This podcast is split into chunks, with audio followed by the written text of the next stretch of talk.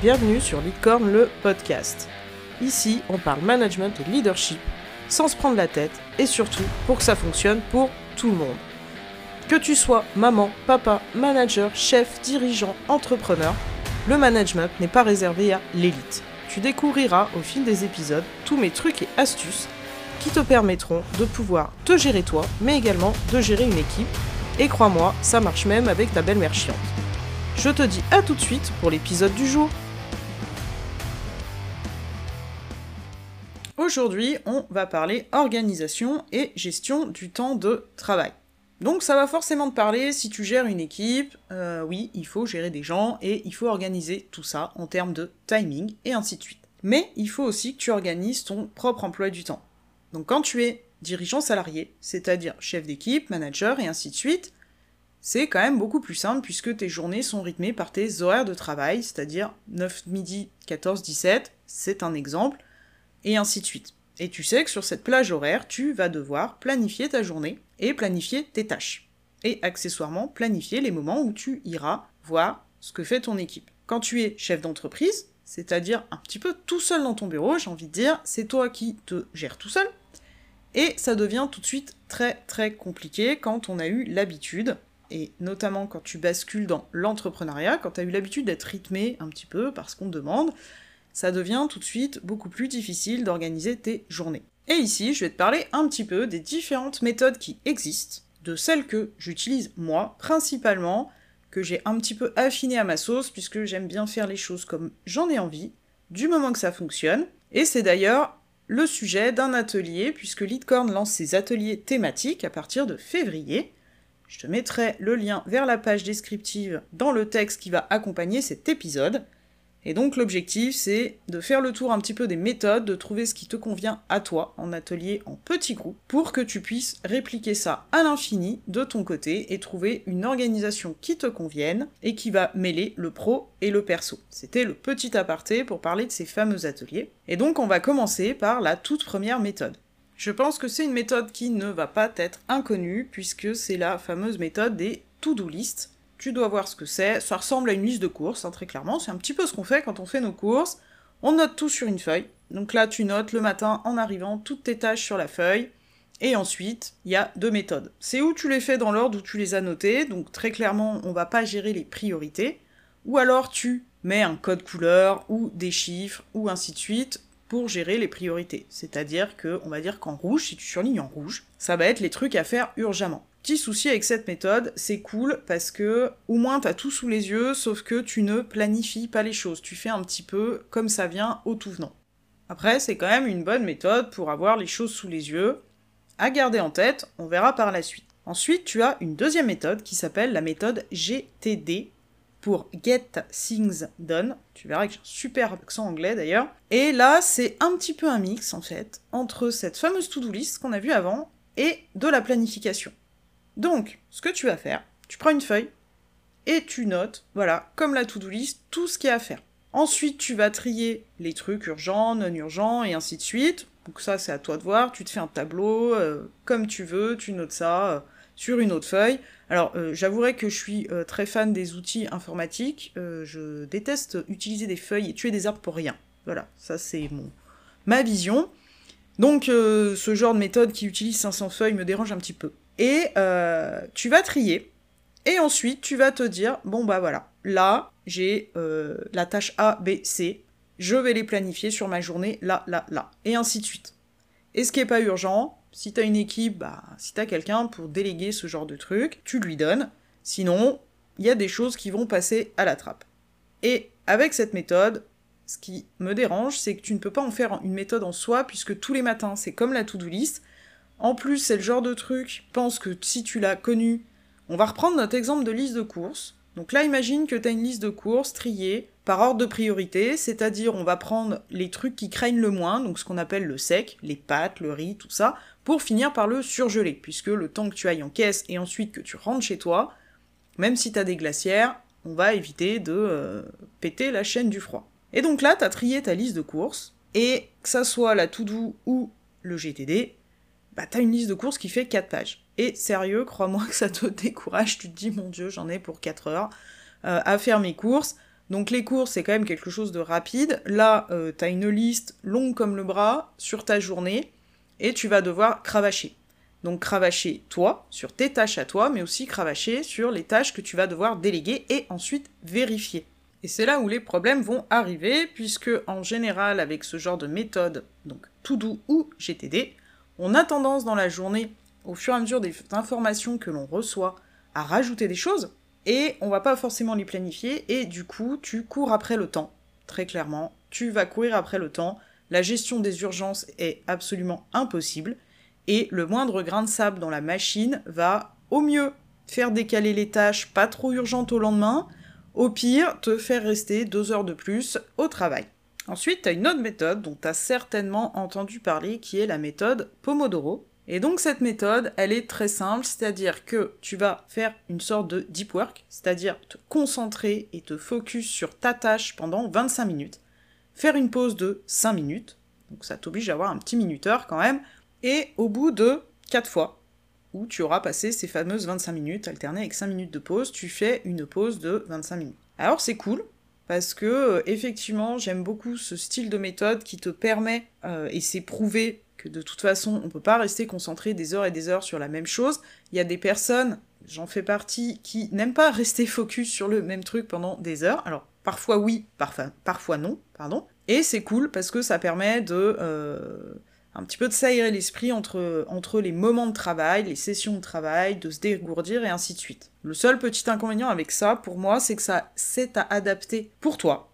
Puisqu'il y a des gens 25 minutes, euh, bah, on s'est quand même estimé qu'on remet entre 3 et 5 minutes à se replonger dans la tâche dans laquelle on était après une pause. Donc imagine qu'au final, sur tes 25 minutes de taf, tu vas bosser 20 euh, minutes.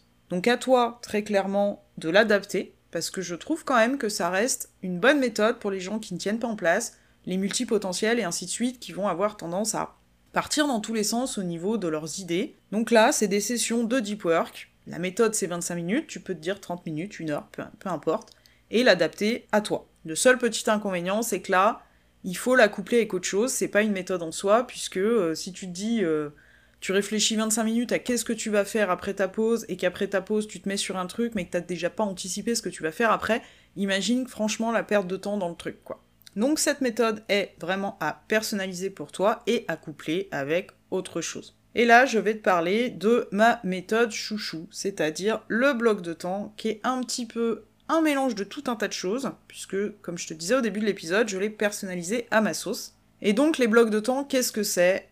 Eh ben imagine, ta journée, tu vas mettre des Legos. Des barres de Lego et tu vas les empiler les unes sur les autres. Donc t'en as des rouges, des jaunes, des bleus et ainsi de suite. Et chaque barre représente un volume horaire avec une tâche précise. Ça te permet déjà sur ta journée d'alterner les tâches, de mettre des couleurs, des jolies petites couleurs pour savoir. Euh, je te donne un exemple. Moi, par exemple, quand je travaille sur mon entreprise, c'est-à-dire ma création de contenu et ainsi de suite, les cases sont roses.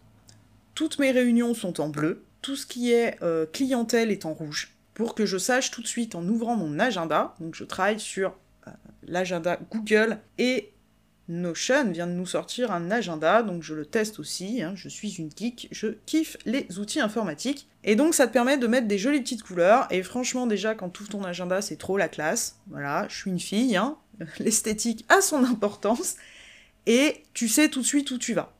Ça demande quand même un petit peu de prépa. Tout simplement parce que c'est Lego que tu vas assembler, c'est-à-dire ces cases en couleur. Déjà, il faut savoir le temps que tu vas mettre sur chaque tâche et un petit peu de savoir ce que tu vas mettre dans ces tâches. Parce que il faut, là, et là c'est là où c'est très important les blocs de temps, tu vas pouvoir gérer tout ce qui est pro et perso. Et donc, on va mixer tout ce qu'on a vu avant. C'est-à-dire, tu balances tout sur une feuille. Les choses déjà que tu fais toutes les semaines tes pauses repas. Important ça. Si tu as des réunions, c'est-à-dire euh, tous les lundis à 9h30, tu sais que ta réunion. Ça c'est noté, et ainsi de suite. Ça dure une heure, ça dure deux heures, peu importe. Donc déjà, tous tes impératifs obligatoires, fixes.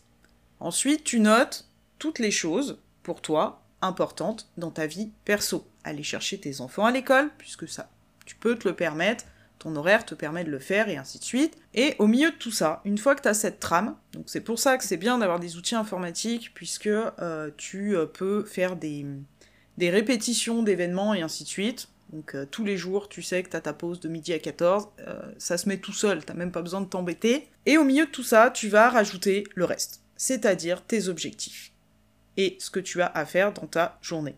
Tu te planifies des plages horaires. On va donner un exemple. Tous les matins, tu sais que tu as réunion d'équipe de 9h à 9h30.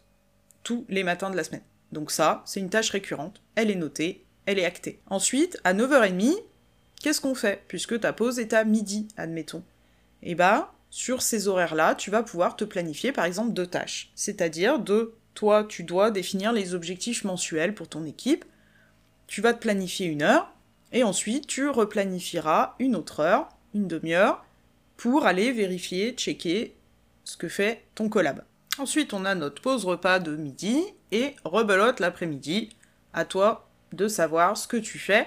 Donc c'est bien d'avoir une petite visibilité quand même, de prévoir ces semaines à l'avance, c'est-à-dire le vendredi soir, admettons, avant de partir du, du, boulot ou avant de quitter ton bureau quand tu travailles de chez toi, de savoir un petit peu ce que tu vas faire au moins sur les deux premiers jours de la semaine d'après puisque euh, sinon euh, ça devient vite compliqué. Le lundi matin, t'arrives à 9h, t'as ta réunion, derrière t'es dans le jus, et ainsi de suite. Manager une équipe, et se manager soi-même, c'est avant tout de l'anticipation. Donc ça prend, on va dire, 10 minutes, un quart d'heure le vendredi. Après, si tu veux faire ça le dimanche soir, t'as le droit. De toute façon, c'est ta vie, c'est toi qui choisis. Mais ce qui est très important pour arriver à respecter ton équilibre vie pro, vie perso, c'est quand même de tout noter dans le même agenda.